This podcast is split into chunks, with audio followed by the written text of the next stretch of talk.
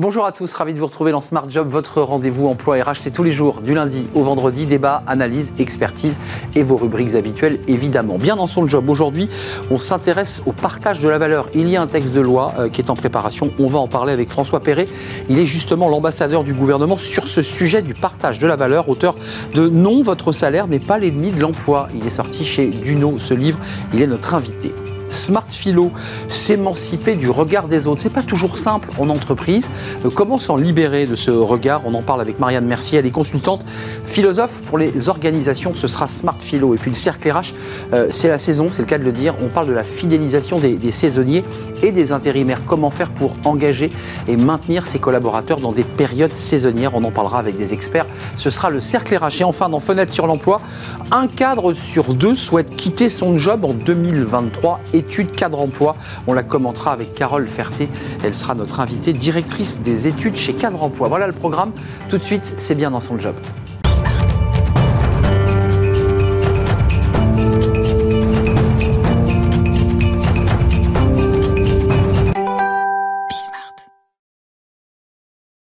Bien dans son job, on a beaucoup parlé sur ce plateau du partage de la valeur, euh, la participation notamment, on va en parler. Et il y a un texte de loi, on en parle avec notre euh, invité euh, François Perret. Bonjour François, Bonjour. on est très heureux de vous accueillir. Alors, vous êtes ambassadeur du gouvernement sur le sujet du partage de, de la valeur.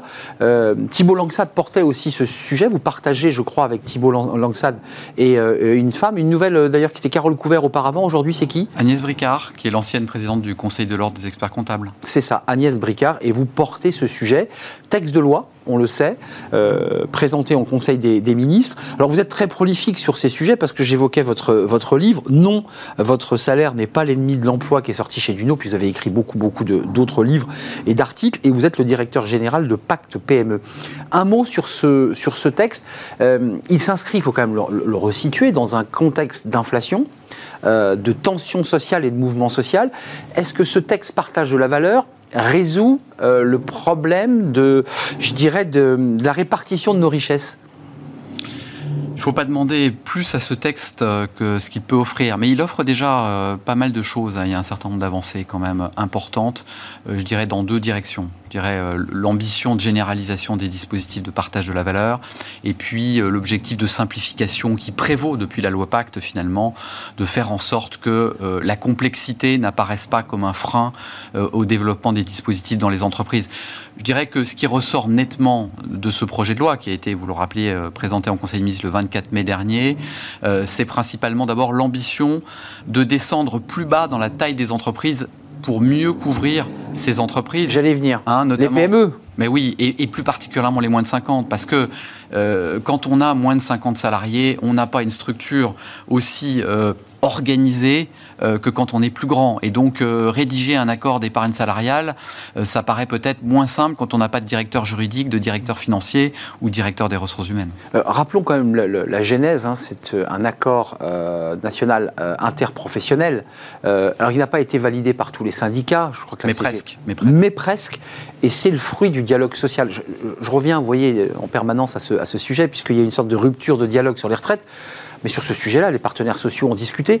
Euh, concrètement, les, les, PME, une fois que ce texte sera passé, vont, vont s'emparer d'un outil où elles vont faire un peu en disant c'est trop compliqué, on n'a pas les moyens. On... Comment, comment, vous regardez la suite? Parce que ce texte euh, va arriver à l'Assemblée nationale. Alors, la première chose, c'est qu'effectivement, et la Première ministre l'a dit, il faut retranscrire bah cet accord national interprofessionnel exhaustivement et fidèlement dans la loi. C'est l'engagement que le gouvernement euh, a pris. Donc ce sera chose faite, effectivement, après euh, son vote, on l'espère euh, pendant l'été, hein, puisque le texte va être examiné pour la première fois par l'Assemblée nationale. Fin juin Dans la semaine, effectivement, du 26 juin, donc c'est très proche. Il y a cette ambition, effectivement, de couvrir l'ensemble des, des, éléments de l'accord. Puis vous avez raison, une fois que le texte aura été approuvé, le plus dur reste à faire. C'est de l'appliquer sur le terrain. Et, et pour l'appliquer sur le terrain, encore faut-il le connaître. Vous savez, il s'est passé beaucoup de choses depuis 2019. Je citais la loi Pacte. Euh, il y a eu également, euh, dans le domaine de la simplification des dispositifs de partage de la valeur, la loi ASAP, d'accélération de mmh. simplification de l'action administrative.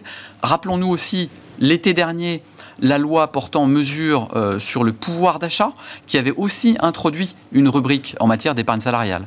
Avant, avant de nous quitter, vous reviendrez assez régulièrement, je l'espère, en tout cas nous éclairer, parce que c'est aussi votre rôle d'ambassadeur d'évangéliser sur ce, sujet.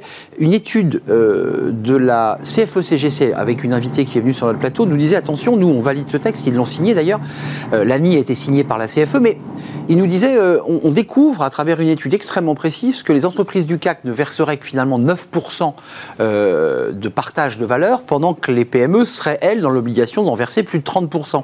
Est-ce que vous avez les mêmes chiffres Est-ce que vous dites, attention, effectivement, il ne faut pas que les PME euh, soient obligées de faire un effort supérieur aux entreprises du CAC Bon, alors vous vous rappelez que dans ce texte, il y a également une euh, troisième ambition qui est celle de, de, de toucher à la question des bénéfices exceptionnels et, oui. hein, et d'obliger effectivement, à l'occasion euh, de la négociation sur les accords d'intéressement et de participation, à reconsidérer la situation si on dépasse un certain niveau Exactement. de bénéfice. Hein, donc on doit arriver à, j'allais dire, une forme de, de péréquation. Euh, des, la couverture de l'intéressement et de la participation est déjà très très forte dans les grandes entreprises. En revanche, on le sait, elle est beaucoup plus faible, faible, dans les PME. Moi, je dirais que l'enjeu, c'est quand même la question de la généralisation, la question de la simplification. Est-ce qu'on peut aller plus loin aussi dans la défiscalisation? Dans le contexte de finances publiques il faut avouer que c'est pas simple. Donc vous ouvrez une porte et vous ne serez pas dans l'hémicycle pour en débattre, vous serez un observateur. Vous dites le législateur peut peut peut-être faire un effort supplémentaire pour donner un peu plus envie à l'entreprise de partager tant par l'intéressement que par la participation que vous portez. Oui, et sans doute par, euh, je dirais, des dispositions assez simples. Vous voyez, euh, aujourd'hui, euh, signer un accord d'intéressement, c'est rédiger un texte assez lourd d'une quinzaine de pages. Mm. Est-ce qu'on peut pas le, le réduire eh oui, eh oui. déposer Spécial PME quoi. Spécial PME. déposer un accord d'intéressement, c'est aussi se présenter devant l'autorité administrative avec un contrôle. Est-ce qu'on ne peut pas là aussi introduire un droit à l'erreur qui permettrait, si vous avez déposé un accord avec une petite erreur dans la déclaration sur les salariés qui vont en bénéficier, de ne pas retoquer l'accord, mais de pouvoir simplement le corriger à la marge Il reste encore beaucoup de choses à faire pour simplifier la vie de l'employeur. Avant de nous quitter, François Perret, c'est un mot qui est, très joli, qui dit beaucoup de choses, ambassadeur, mais concrètement, ça consiste en quoi? Ça consiste à venir évidemment sur un plateau de télé, mais j'imagine que ça consiste à faire de la pédagogie, d'expliquer, de rencontrer promouvoir, promouvoir, faire connaître, parce que euh, il y a encore un vrai enjeu de vulgarisation. Il y a un vrai enjeu aussi d'accompagnement des entreprises pour que les plus petites en particulier puissent s'emparer de ces dispositifs. En un mot, euh, j'ai remarqué depuis quelques années que je fais ce travail d'ambassadeur que généralement essayer un dispositif d'intéressement et de participation, c'est l'adopter dans la durée. Oui, hein, il y a une fidélité. On l'abandonne pas. On l'abandonne pas une fois qu'il est là, mais encore faut-il le mettre en place. Et des enjeux, je le redis, de pouvoir d'achat liés à l'inflation avec des salariés qui, les entreprises ont fait ce qu'elles ont pu euh, et qui va permettre peut-être d'améliorer euh, bah, le quotidien mensuel des salariés. C'est quand même ça l'objectif. Peut-être en essayant de pas tout mélanger non plus, parce que il y a d'autres instruments pour augmenter le pouvoir d'achat des Français. Mmh. Il ne faut pas perdre de vue que le partage de la valeur a été conçu dans une logique aussi d'épargne, oui. de financement de l'économie française. Donc c'est plutôt, dans mon esprit, un pouvoir d'achat différé sur du long un terme. pouvoir d'achat immédiat. Vous avez raison de le préciser, c'est du long terme. On capitalise aussi euh, sur des, des, des, comptes, effectivement, organisés par l'entreprise. Merci François Perret d'être venu nous, nous, éclairer. Puis lisez ce livre, d'ailleurs, il est au cœur euh, bah, des enjeux de notre émission. Peut-être venir nous en parler euh, aussi dans un grand entretien. Non, votre salaire n'est pas l'ennemi de l'emploi. Sujet au cœur de l'actualité sorti chez Duno en 2022. Merci de nous avoir rendu Merci visite, beaucoup. ambassadeur du gouvernement, sur le sujet de la, du partage de la valeur. On tourne une page, on fait de la philo, encore que le partage de la valeur, c'est presque un sujet philo, mais on va parler du regard, euh, le regard des autres en entreprise. C'est un sujet philosophique et on en parle tout de suite.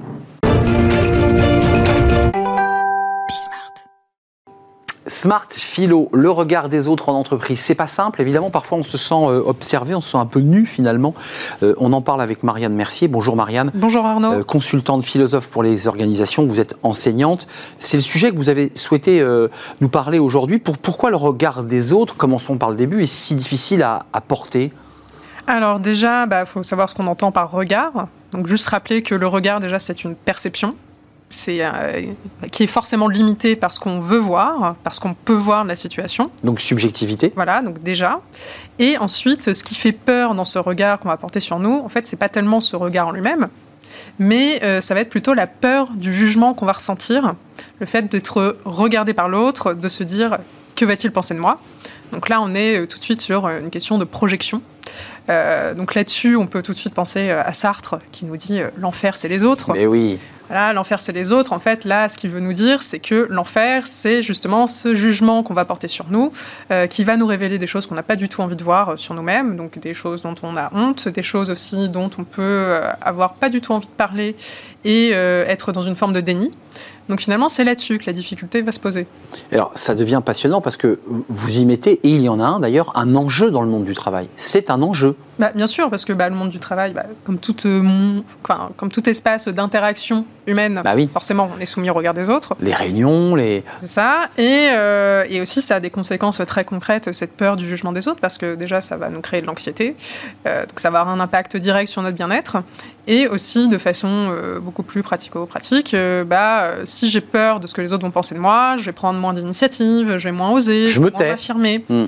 Et du coup, bah, ça aussi, ce sont des choses qui vont avoir un impact sur ma carrière potentiellement, m'empêcher de me développer, de grandir. Donc euh, cette question du regard des autres au travail, c'est pas euh, du tout anodin. Question fondamentale, comment on s'affranchit de ce regard et est-ce que c'est possible? Parce que le regard est permanent. Bah, c'est ça, en fait, euh, on peut être tenté de se dire, bah, pour s'émanciper, pour s'affranchir, L'idée, c'est de se dire, je dois prendre mes libertés, je dois me distancier vis-à-vis de ça, parce que c'est ça l'émancipation, hein, c'est se dire, je, euh, je m'en fous. Prends mon indépendance. c'est ça. Voilà, ça ne me regarde pas. Euh, j'utilise mon propre entendement. Je pense par moi-même. Mais sauf qu'effectivement, dans le monde du travail, on ne peut pas se défaire de ça. Enfin, on est nécessairement en train d'interagir avec les autres. Et ce regard-là a un impact sur nous, encore une fois, sur l'évolution de notre carrière, si on va avoir une promotion ou pas, euh, quelle mission on va nous attribuer. Euh, donc on ne peut pas faire comme si ça n'existait pas. Donc on ne peut, pas, l'ignorer. Voilà. On ne peut pas l'ignorer, on est d'accord. C'est-à-dire qu'il faut, on vit avec et il faut s'en accommoder. Euh, comment gérer le poids de ce regard et justement en, faire autre chose qu'une pression et en faire un, élément constructif? Comment on fait? Alors aussi, je voudrais préciser, là, on ne parle pas de situation non plus euh, de harcèlement. Non, non, situation normale. situation normale, c'est vrai. peut avoir au quotidien. Je préfère préciser parce que, évidemment, dans les cas de harcèlement, là, ça nécessite d'autres prises de mesures et d'autres types d'actions. C'est vrai. Mais, euh, mais concrètement, en fait, il y a plusieurs points d'action euh, qu'on peut avoir. Euh, donc déjà, avoir conscience de ce regard, se dire, même si je fais comme s'il n'était pas là, il peut m'impacter. Donc ça, c'est la première étape. Ensuite, il y a plein de petites choses qu'on peut faire pour essayer de se distancier. C'est se dire déjà, est-ce que c'est un jugement ou est-ce que c'est une critique constructive? Parce que aussi, on peut avoir tendance, évidemment, à se dire, oh là là, on m'a fait une remarque là-dessus, en faire toute une montagne et se sentir très très mal. Donc parfois, il y a aussi évidemment euh, des retours qu'on nous fait, euh, de, enfin, nos supérieurs vont nous faire des remarques sur ce qu'on fait, c'est normal. Hmm. Il faut les accepter. Il faut les accepter. Enfin, en tout cas, les intégrer. Ensuite, on peut se dire, euh, est-ce que finalement, ce jugement qu'on émet sur moi, donc là, tout ce qui est commérage, etc., ça peut hmm. arriver en Les bruits de couloir, oui. bah, en fait, ça aussi, se rappeler que finalement, ça va plus en dire sur la personne qui les émet que sur la personne qui est concernée par ces propos. Donc aussi, pareil, euh, replacer ça dans le contexte, se dire, bon, on dit ça sur moi, mais après tout, euh, ça reste une perception, euh, un jugement, et cette personne-là elle-même a ses propres projections. Ensuite, Quel travail sur soi-même. Ah oui, non mais c'est ça en fait, c'est se regarder constamment soi-même, c'est se regarder constamment soi-même et aussi se dire est-ce que je peux pas être aussi en train d'observer mes propres émotions, ce que ça génère en moi, parce qu'en fait ça m'apprend des choses aussi. C'est vrai. Se dire bah, pourquoi j'ai peur de ça, pourquoi j'aurais peur qu'on pense ça de moi? En fait, est-ce que c'est pas en train de révéler quelque chose sur, euh, je sais pas, euh, mon syndrome de l'imposteur, mon envie de perfectionnisme? Voilà, donc se dire, en fait, cette peur-là, je peux aussi l'analyser et me, dire, bah voilà, ces émotions-là m'apprennent des choses. Mais euh, juste avant de nous, quitter, mm. s'affranchir, c'est-à-dire être dans sa liberté totale, vous nous dites globalement, ça reste pas possible en entreprise. C'est peut-être vrai quand on est dans la rue et, et, dans une ville ou à la campagne, mais dans l'entreprise, quoi, on est obligé de porter un masque? On est obligé quand même de beaucoup se regarder et faire attention à, à, l'image qu'on qu'on donne? Alors, je ne dirais pas qu'il faut non plus porter un masque et faire semblant, parce que aussi, euh, on a besoin d'être authentique et d'être mmh. un minimum. Et ça se voit Et en plus, ça se voit. Mais euh, par contre, se dire, effectivement, je ne peux pas non plus faire comme si les autres n'existaient pas. Parce qu'une entreprise, c'est une aventure humaine. Bah oui. De toute façon. en fait, c'est plus dans ce sens-là. Et, euh, et, se dire aussi, euh, euh, enfin, c'est un petit peu un mot de la fin que j'aimerais laisser, c'est se dire, moi aussi, j'exerce un regard sur les autres. Et finalement, se rappeler de notre responsabilité euh, également qu'on porte, hmm. parce qu'on n'est pas tout seul, on n'est pas dans une bulle, et, euh, nous-mêmes, on peut exercer ce regard-là. Il y a donc une réciprocité du regard, et n'ayez pas peur uniquement du regard de l'autre, sachez que vous pouvez aussi, vous-même, euh, apporter des critiques positives, on s'entend, parce que sinon, c'est la guerre.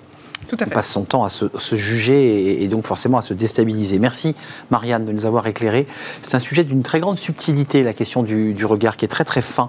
Euh, consultant de philosophe pour les organisations, merci de nous avoir rendu visite et je vous dis à très bientôt. Euh, on tourne une page, euh, le cercle RH évidemment, après la pause, on va parler des saisonniers, euh, des intérimaires. C'est la grande pénurie, tant dans les parcs de loisirs que évidemment pour les métiers de la terre, les métiers agricoles. Comment faire pour engager, donner envie et faire en sorte évidemment bien que ces postes soient pourvus, postes saisonniers et en intérim. On en parle avec des experts, ils sont là et c'est le cercle RH.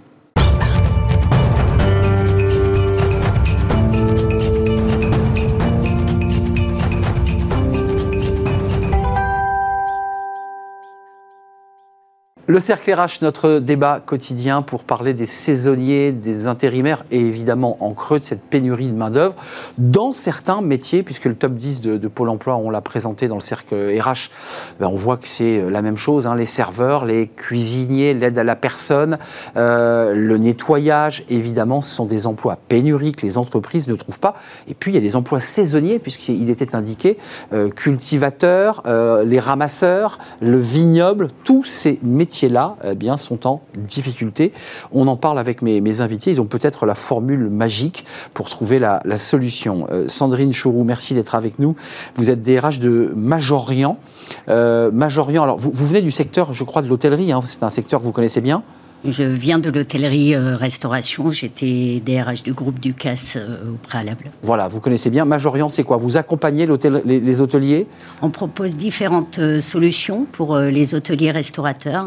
Ça va de la centrale d'achat à cabinet de recrutement, à société de conseil et de formation, et également, nous venons de lancer un, un, label sur la qualité de vie au travail et un calculateur d'empreinte carbone.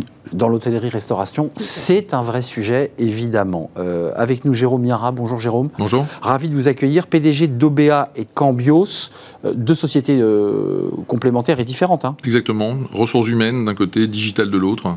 Donc deux, deux, sujets qui sont, qui sont assez clés euh, et, et, qui peuvent apporter des réponses euh, au sujet de notre, de, du jour sur l'attractivité, par exemple. Vous accompagnez beaucoup d'entreprises euh, qui ont cette problématique, garder mes talents, les recruter et faire en sorte bah, qu'on puisse les accompagner dans, dans, la durée. Avec nous, euh, David Erlem. Bonjour David. Bonjour. Vous êtes le directeur général du groupe euh, Partner et quand on vous dit que vous êtes une entreprise intérim, vous me dites non, je suis une entreprise de recrutement. Tout à fait. Euh, vous en faites aussi quand même de l'intérim Beaucoup, mais euh, on balaye tout le spectre du recrutement au travers euh, de cabinets qui font de l'approche directe dans les métiers de la life science, par exemple, jusqu'effectivement au travail temporaire et aux saisonniers. Euh, vous l'avez vu, ce, ce, cette étude Pôle emploi, j'ai envie de dire, c'est la même étude tous les ans. Pôle emploi sort les 10 métiers pénuriques et c'est toujours les mêmes métiers. Mmh. Je, je, me tourne vers vous parce que vous, avez, vous êtes passé par le, ces métiers de l'hôtellerie, puis chez Ducasse et, et dans de très belles maisons. Aujourd'hui, vous les accompagnez. Euh, Qu'est-ce qui se passe? Pourquoi on ne trouve pas de serveurs et de cuisiniers? Pourquoi c'est si compliqué? C'est quoi? C'est des métiers pénibles? Les gens veulent plus les faire? Soyons cash. Ce sont des métiers difficiles. Ce sont des métiers de passion. Jusqu'ici, il y avait suffisamment de personnes pour, euh, pour travailler euh, beaucoup, beaucoup euh, dans, dans, ces métiers-là. Et la crise sanitaire est passée par là. Donc, il y avait déjà des difficultés oui. au préalable. Et là, les, les, gens ont goûté à autre chose, je pense, et se disent qu'il y a d'autres possibilités. Et donc, il y a beaucoup de personnes qui ont changé de métier. Mais chez vous, de votre côté, vous avez forcément des interlocuteurs qui vous disent j'ai besoin de serveurs, j'ai besoin de qu'est-ce que vous leur répondez? Remettez-vous en question, vous, euh, petit artisan de, la restauration, euh, faites des équipes de, de, deux équipes du matin et du soir, limitez, euh, faites qu'il y ait des pauses. Ou faites qu'il n'y ait plus de pause et que les horaires soient. Parce que la pause, c'est quand on finit le service, on a deux heures, on, traîne, dans les rues, puis on reprend à 17h, donc on a, passé 15 heures au boulot. Alors, dans la continuité de, de, ce qui vient d'être dit, effectivement, euh, la période Covid a, transformé beaucoup le marché du saisonnier. Beaucoup de saisonniers ont découvert finalement qu'en travaillant euh, dans l'industrie, dans la logistique, ils avaient des conditions de travail qui étaient quand même plus simples. Pas de week-end, pas de nuit, Hmm. euh, et derrière euh, une capacité à s'organiser personnelle qui est très différente. Et c'est là où on a perdu quand même beaucoup, en tout cas, de, de saisonniers dans ce secteur d'activité. Alors oui, bien entendu, dans ce que je dis, il y a déjà un certain nombre de solutions. C'est euh, comment finalement bah, les acteurs du secteur vont adapter finalement des travails qui sont effectivement avec des coupures, qui sont complexes à gérer dans l'organisation personnelle. Le travail effectivement où globalement aujourd'hui plus personne ou peu de monde veut travailler les week-ends. Oui. Mais globalement, ce marché-là, c'est aussi un marché, comme on le disait, de passion et de trajectoire. Autorisez-moi, c'est paradoxal parce que les gens n'ont jamais autant dépensé dans le loisir pour partir en week-end, pour partir dans des parcs d'attractions quand on voit les résultats des parcs. Et au même moment, Jérôme Mira, euh, on n'a pas la main-d'œuvre. C'est-à-dire que ça cartonne, mais ils n'ont pas les gens pour servir. euh, c'est ce qui explique aussi que le, le marché est de plus en plus tendu parce que la demande est de plus en plus forte. Ouais. Les saisons s'étendent sur l'année, c'est-à-dire qu'il n'y a, plus- il y a plus simplement la saison juillet-août. Maintenant, Clairement. on, on part en week-end un peu, un peu tout le temps dans l'année.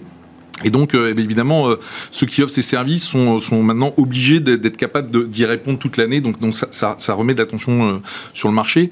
Euh, alors certes, c'est un secteur, euh, c'est un secteur qui est, tendu sur le plan du recrutement, mais en même temps, euh, on peut, on peut tenter de le valoriser parce que euh, parallèlement, quand on interroge les jeunes, les jeunes, ils aiment bien la flexibilité.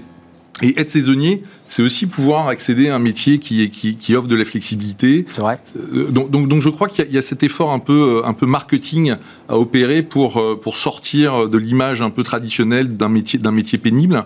Euh, alors il est vrai que dans, dans le secteur de, de l'hôtellerie et de la restauration, on- c'est 98% de- d'entreprises de moins de 50. Mais oui, c'est ça. Et ces entreprises-là, les artisans. voilà, ce sont des artisans qui peuvent être un peu démunis. Euh, justement pour, pour structurer, euh, pour structurer l'offre de recrutement, pour, pour structurer les, parcours de carrière chez eux. euh. Donc c'est là-dessus peut-être qu'il faut insister. 44% des saisonniers ont moins de 26 ans. 18% des salariés du privé ont moins de 26 ans, donc on voit que c'est quand même une population jeune. Et 77,6% d'entre eux, ces fameux saisonniers, ont des revenus salariés annuels inférieurs à 12 440 euros. Donc c'est euh, 38% euh, globalement de la population globale. Est-ce qu'il y, a- il y a un enjeu de salaire? On va parler des logements, parce qu'il y a un autre sujet qu'on mettra sur la table, c'est euh, si vous ne pouvez pas me loger, moi je ne peux pas euh, travailler en plein centre de la France dans un parc d'attractions et je peux pas faire 800 km. Mais sur le salaire, est-ce qu'il y a un problème de salaire, d'attractivité par le salaire? Je crois qu'aujourd'hui, ce, ce problème, il a été résorbé, puisque on a, euh, on a la, la grille salariale de HCR qui a évolué, qui a HCR euh, hôtel, café, restaurant, pardon, euh, qui a pris euh, 16%. En moyenne, les salaires ont évolué de 20% dans la profession. Donc c'est pas les salaires.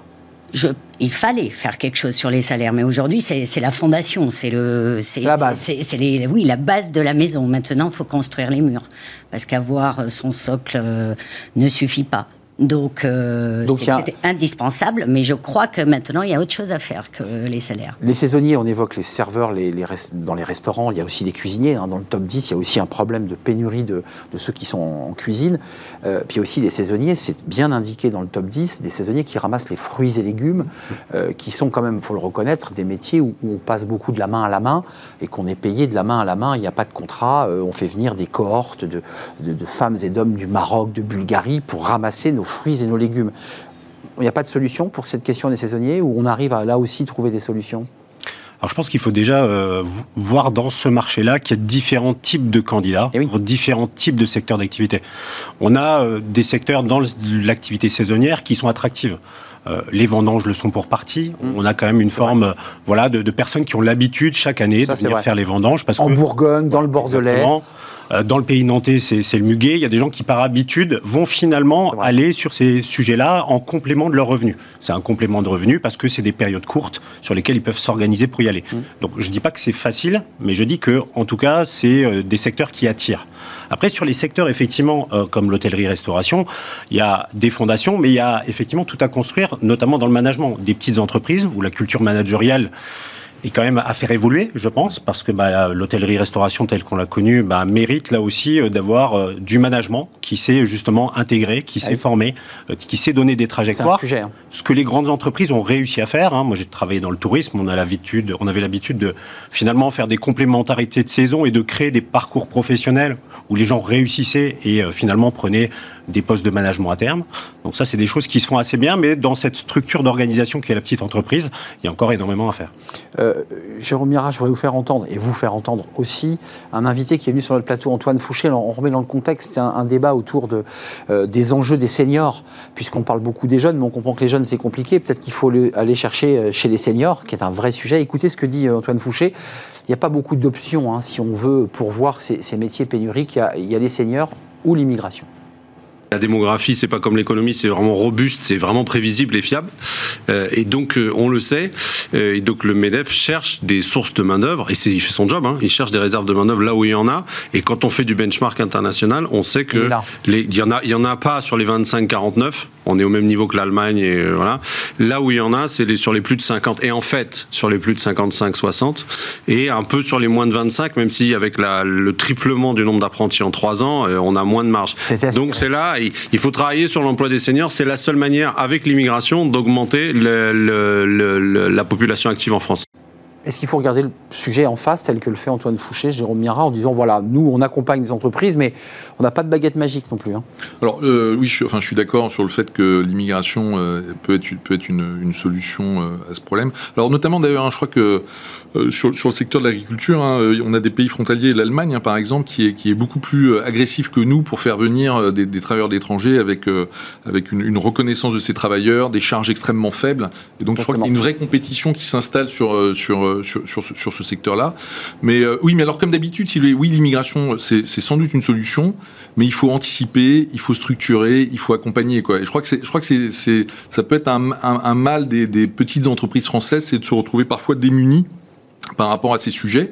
Alors on note hein, qu'il y, y, a quand même euh, justement, comme elles sont démunies par rapport à ces sujets-là, on note que maintenant, c'est au niveau des régions, par exemple, qu'on est en train de s'organiser pour, euh, pour, travailler sur, euh, sur les infrastructures, pour être en mesure euh, d'accompagner et d'attirer euh, ces personnes. Vous me faites le lancement, il y a des parcs d'attractions où ils sont aujourd'hui, sans les citer, obligés de construire les locaux, les logements pour leurs saisonniers, qui n'en sont plus d'ailleurs, puisqu'en fait, ils travaillent quasiment toute l'année sur le site. En fait, on revient comme dans les années 50, vous savez, on avait le car mmh. qui ramassait les, les, les salariés, les ouvriers, parfois même on les logeait et puis on les ramenait le soir à part le quart. Enfin, est-ce qu'on n'est pas en train de revenir euh, je dire, On essaie d'inventer des choses compliquées alors qu'on revient aux choses simples. Trouvez-moi un logement, permettez-moi un moyen de transport qui ne me fasse pas dépenser d'essence, et moi je viens bosser chez vous. C'est un peu ça que les salariés disent. Alors pour non? oui. Vous êtes d'accord? Sur, sur, la mobilité, oui, sans conteste, parce que c'est un sujet euh, qui est toujours un frein finalement, parce que bah, avec le prix aujourd'hui de la, de la, mobilité, euh, bah oui. c'est un gros sujet. En calcul. Euh, quand on regarde effectivement les chiffres que, que vous notiez de salaire moyen, bah, voilà, on est à l'économie. Donc forcément, la mobilité est un sujet, le logement est un sujet. Effectivement, c'est des recettes qui ont déjà été prouvées, qui fonctionnent. Il y a eu euh, sans doute à un moment donné la possibilité de plus fournir ce type de service. Bah, il faut revenir tout simplement à ce qui se faisait bien sur cette thématique-là. Là encore une fois, on évoque des sujets qui sont assez disparates. Il y a le monde agricole qui cherche à ramasser ses cornichons et, et, et, ses fraises des bois. Et puis, et puis il y a les employeurs euh, restauration, cuisine, petits artisans, un tourisme peu également. Hein. et tourisme et tourisme, un peu à l'ancienne. Est-ce que sur cette question-là, vous les accompagnez aussi à, à, avoir des postures, des manières de faire? Parce que qualité de vie au travail, excusez-moi, dans, dans les cuisines, c'est un sujet qui, qui a fait son apparition il y a peu de temps, quoi. non, mais c'était un peu à la dure. Enfin, il suffit d'être allé dans une cuisine pour le voir. C'est pas simple. C'est vrai, tout à fait. Les, les, cuisines, il y a un ADN. Ben ouais. À, à l'intérieur, c'est très hiérarchisé. Culte du chef. Tout à fait, c'est oui, La brigade. chef. Eh, la brigade, c'est. Oui. Non, mais je veux dire par là qu'il y a aujourd'hui. C'est pas forcément ce que, le, ce que les gens n'aiment pas, hein, l'ordre, la rigueur. Ouais, c'est l'encadrement. de motivation. Hein, si, les, si, les, personnes ont l'impression de progresser. Ouais, moi, je discutais récemment avec le DRH de VVF. Euh, hum. Il me disait, bah, nous, effectivement, euh, euh, on, on, on, considère qu'à présent, il faut, il faut traiter les saisonniers comme on traite nos salariés. Et je crois ça. que déjà, euh, si on part de ce principe, on va, on va, on va commencer à trouver, à, à, à, trouver quelques solutions. Ça peut être aussi euh, aidé par des, par des structures qui sont au-dessus des entreprises. Je pense au tourisme. Euh, la, la, branche du tourisme social et familial est extrêmement structurée et a mis en place des dispositifs, par exemple, de titularisation des saisonniers, mmh. qui fait que ça leur procure de la visibilité, de la sécurité et de la flexibilité. Hein.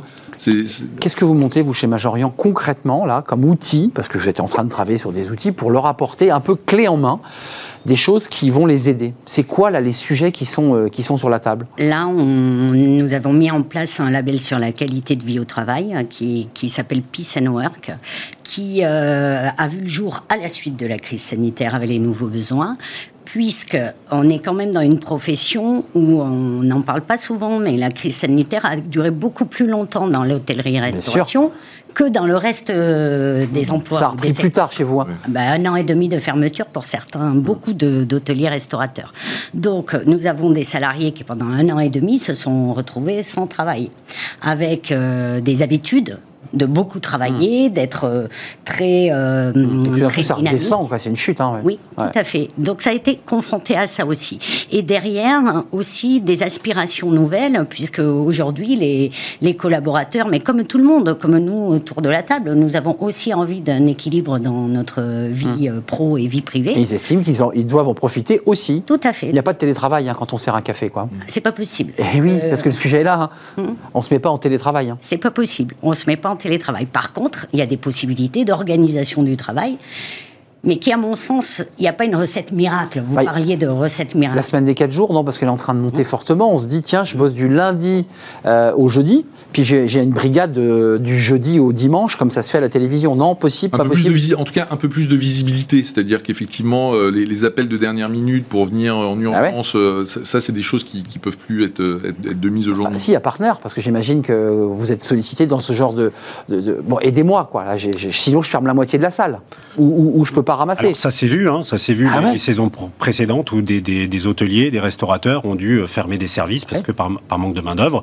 Aujourd'hui, nous, le travail, il est d'individualiser finalement l'attente se dire comment est-ce qu'on peut travailler individuellement euh, justement sur l'attractivité euh, vis-à-vis du sujet, parce que c'est un secteur d'activité qui a perdu son attractivité. C'était un secteur d'activité qui pour moi était valorisé à une période parce que on faisait partie des fleurons de l'industrie hôtelière, euh, du tourisme en France. C'est mm. des choses qu'il faut redorer pour donner envie aux jeunes de revenir dans ces filières-là. D'ailleurs, Jérôme Mira a répondu en transparence, mais vous, l'immigration, les seniors, parce que c'est des vrais sujets. On se dit, mais on voit plutôt des jeunes serveurs dynamiques, qu'on la pêche, mais en même temps, il y a les seniors, l'immigration, vous dites c'est peut-être une solution? Alors, moi, l'immigration, je pense que tant qu'on a ce niveau de chômage, j'aimerais croire naïvement qu'on peut quand même encore euh, trouver des solutions euh, mm. sur notre territoire, même si c'est une solution, bien entendu, aujourd'hui, euh, c'est évident. sur le sujet des seniors... Je suis d'accord, philosophiquement, on est d'accord, mais factuellement, on voit bien que ces, postes sont pas pourvus. Hein. Exactement. je veux dire, on, et on a beaucoup de difficultés à avoir les papiers pour les salariés. Et c'est compliqué. C'est une réalité. Il y a beaucoup d'immigration dans notamment les emplois de la restauration. Bien sûr les difficultés, enfin c'est un bagne hein, pour euh, obtenir euh, des hmm. papiers. Et pourtant la personne travaille. Ouais.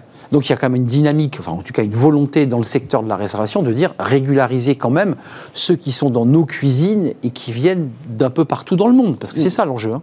Ah oui, moi, moi je suis persuadée que l'immigration est, est une solution parmi d'autres. Pas tout, ça va pas tout solutionner. d'accord. Les seniors, ça me semble plus compliqué parce que les, les, les, personnes qui sont déjà seniors et qui sont dans le, dans le métier, ils restent. Euh, c'est physique. Bien sûr. Euh, il y a la station. De... ça peut être compliqué. Il y a dans les hôtels, euh, ben, c'est aussi compliqué. Bah, bien sûr, lever les, chambres. Mm. Donc, ça, c'est un secteur qui n'est pas ouvert. Difficile. Peut-être sur des métiers d'encadrement, parce qu'il y a aussi, il y a aussi besoin d'encadrement, notamment dans le, dans, dans, le tourisme. Hein, L'encadrement représente 15 à 20 des, des personnels. Donc peut-être que sur ces métiers d'encadrement, les seniors pourraient être, pourraient être une solution. Ah, un mot sur ces seniors. Parce qu'on en parle tellement de ces seniors c'est une question d'image aujourd'hui. Est-ce que, vous le disiez, aujourd'hui, on n'est pas prêt à voir un senior finalement faire du service? Ce qui n'est pas le cas dans d'autres pays. Il y a d'autres pays où hein. totalement peu, très peu en proportion. Sur, l'attractivité, sur l'attractivité du secteur, quand on regarde, il y, a beaucoup d'enquêtes hein, qui sont faites au niveau des, différents secteurs concernés par les saisonniers. Les, taux de satisfaction des saisonniers euh, sont, sont élevés. Hein. Ça veut, dire qu'ils sont plutôt satisfaits des, emplois qu'ils ont eus. Néanmoins, ils sont, ils sont beaucoup plus volatiles parce qu'effectivement, ça fait partie de leur, de leur, de leur état d'esprit que d'avoir de la flexibilité, que de pouvoir, que de pouvoir bouger. Mais le secteur n'a pas, a pas une image déplorable. Hein. Euh, combien de postes il manque là pour, avant de nous quitter? Annoncé 200 000 comme, euh, comme l'an dernier. Colossal. Sur 4 millions. Hein. C'est euh, 4 millions de postes. 4 millions de postes, c'est ça. Et, et 200 000 chez vous? À 200 000 annoncés en France par l'UMI. Hein. Euh, L'UMI a encore annoncé ces chiffres-là, c'était les mêmes en mai dernier. Donc, mais il y a des choses à faire. Il faut pas, il faut pas. Euh, oui, on sent, on sent que vous êtes optimiste parce que vous êtes là aussi pour les accompagner. Oui, tout à et, fait. Et le management avant de nous quitter, c'est-à-dire que l'idée de transformer un peu le logiciel euh, de, nos artisans, de, de j'évoquais la semaine des 4 jours, non, elle est sur la table ou ils disent non, non, je veux même pas en entendre parler. Elle est sur la table. Elle est sur la table. Mais il faut adapter. Il faut adapter, c'est ce que vous disiez. Il faut, il faut euh, un établissement ne va pas avoir trouvé les mêmes solutions que l'établissement d'à côté. Ça dépend de, de son personnel, de ses effectifs. Mmh, Et justement, Peace and Work, ça permet de faire un diagnostic avec les souhaits des salariés en poste. Et derrière, on met un plan d'action. Là, j'ai un établissement, c'est la Bastide de Moustier. Sarah Chélan, euh, qui, est, qui est directrice de là. Elle a fait Peace and Work euh, juste à l'été dernier. Elle a annoncé la semaine dernière dans, dans Courrier Cadre qui a sorti un dossier que 60% de ces saisonniers de l'an dernier étaient restés suite à ce qu'elle avait mis en place. Donc à c'était la revenu rentrée parce Work. parce qu'ils ont été accompagnés. Alors qu'habituellement c'est entre 20 et 30% et ça fait 20 ans qu'elle est en poste. En, en conclusion, inquiétude ou optimiste Optimiste parce qu'il faut recréer euh, les viviers, il faut recréer euh, de l'attractivité et de l'envie sur ces métiers-là. Donc il faut aller convaincre aujourd'hui les générations qui arrivent sur le marché du travail que c'est une opportunité, c'est une trajectoire, on peut grandir, on peut se développer, on peut réussir sa carrière quand on va dans ce type de filière. Il faut juste leur parler, leur expliquer, leur donner de la visibilité. Merci David Herlem d'être venu, directeur général de- du groupe Partner. 900 collaborateurs, je ne l'avais pas ça, précisé. en France. En France. Jérôme Mira, merci d'être venu sur notre plateau. Euh, le conseil PDG d'OBA et de Cambios, euh, aux côtés des, des RH, des entreprises, justement, pour essayer de, bah, trouver des, solutions. Et merci à vous, Sandrine Chourou, vous êtes DRH de Majorient, au plus près de la réalité euh, bien des, petites entreprises françaises de la, de la restauration, qui sont en grande majorité des petits établissements. Merci à vous. On tourne une page, c'est fenêtre sur l'emploi, évidemment, et j'accueille mon invité.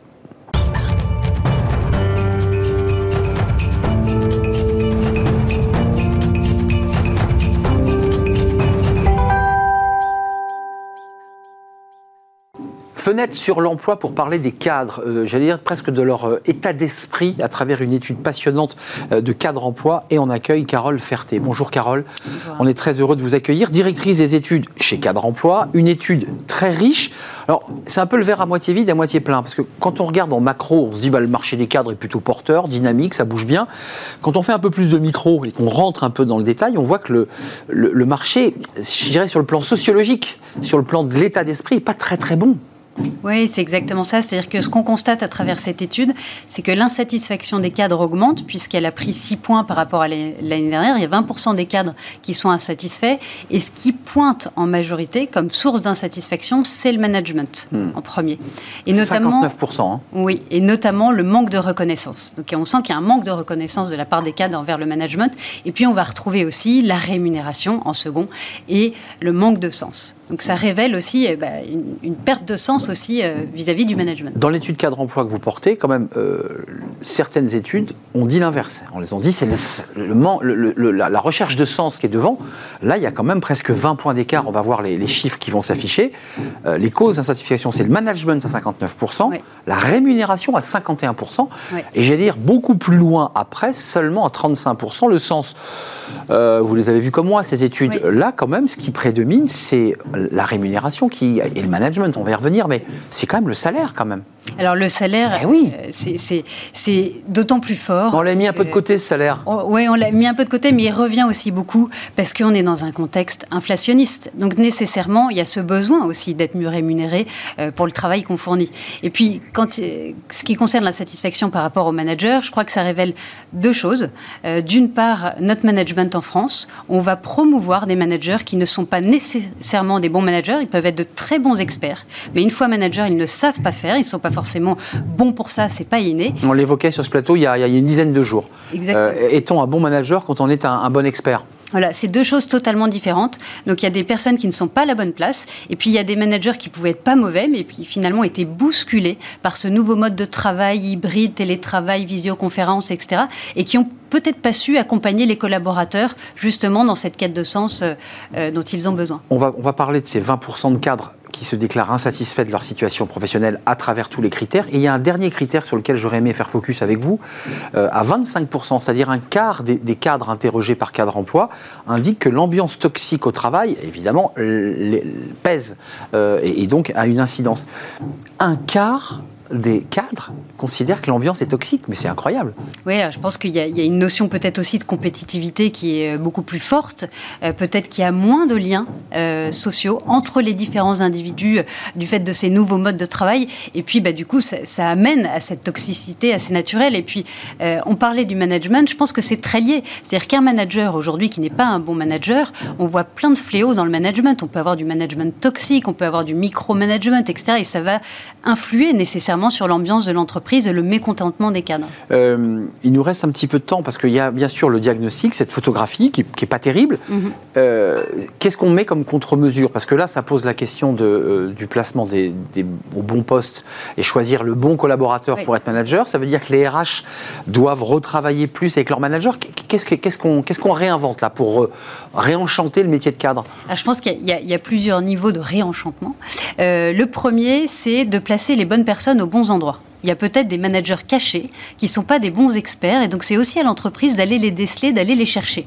Euh, ces fameux coachs, ces fameuses personnes qui influencent, qui rassemblent, etc. Plus animateurs que techniciens. Exactement. En fait, les, finalement, on recherche euh, dans son manager un coach, une inspiration, une quête de sens, plus que de la technicité, finalement, parce que soi-même, on peut être expert. Donc, on mm. va aller chercher aussi, euh, aussi ça chez un manager.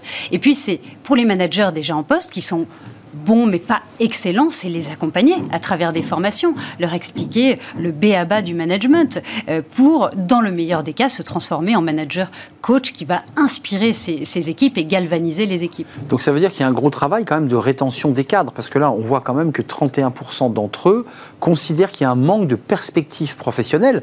Ça veut dire que l'entreprise ne leur donne pas de perspective. Donc en un mot, ils passent leur journée ou leur demi-journée à regarder euh, les job boards pour voir si ça bouge ailleurs. C'est ça. On voit qu'ils sont euh, près d'un sur deux à consulter des offres d'emploi. Donc il y a cette envie de bouger.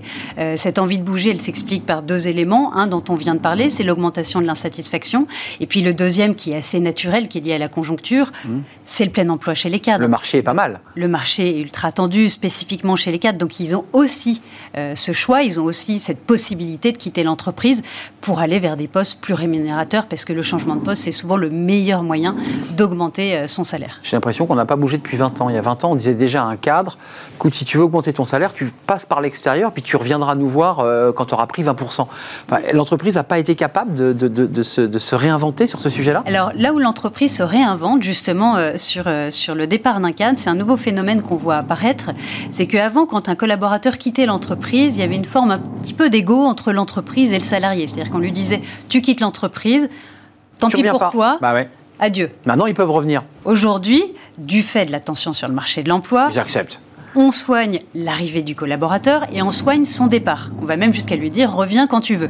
Onboarding, offboarding. Exactement. On va soigner tout, tout ce cercle-là du collaborateur. C'est un ambassadeur aussi. Hein. Exactement, pour plusieurs raisons. Parce que l'entreprise soigne aussi son image. Un collaborateur qui quitte l'entreprise, il peut nuire à l'image de l'entreprise, évidemment, à travers des systèmes de notation de l'entreprise.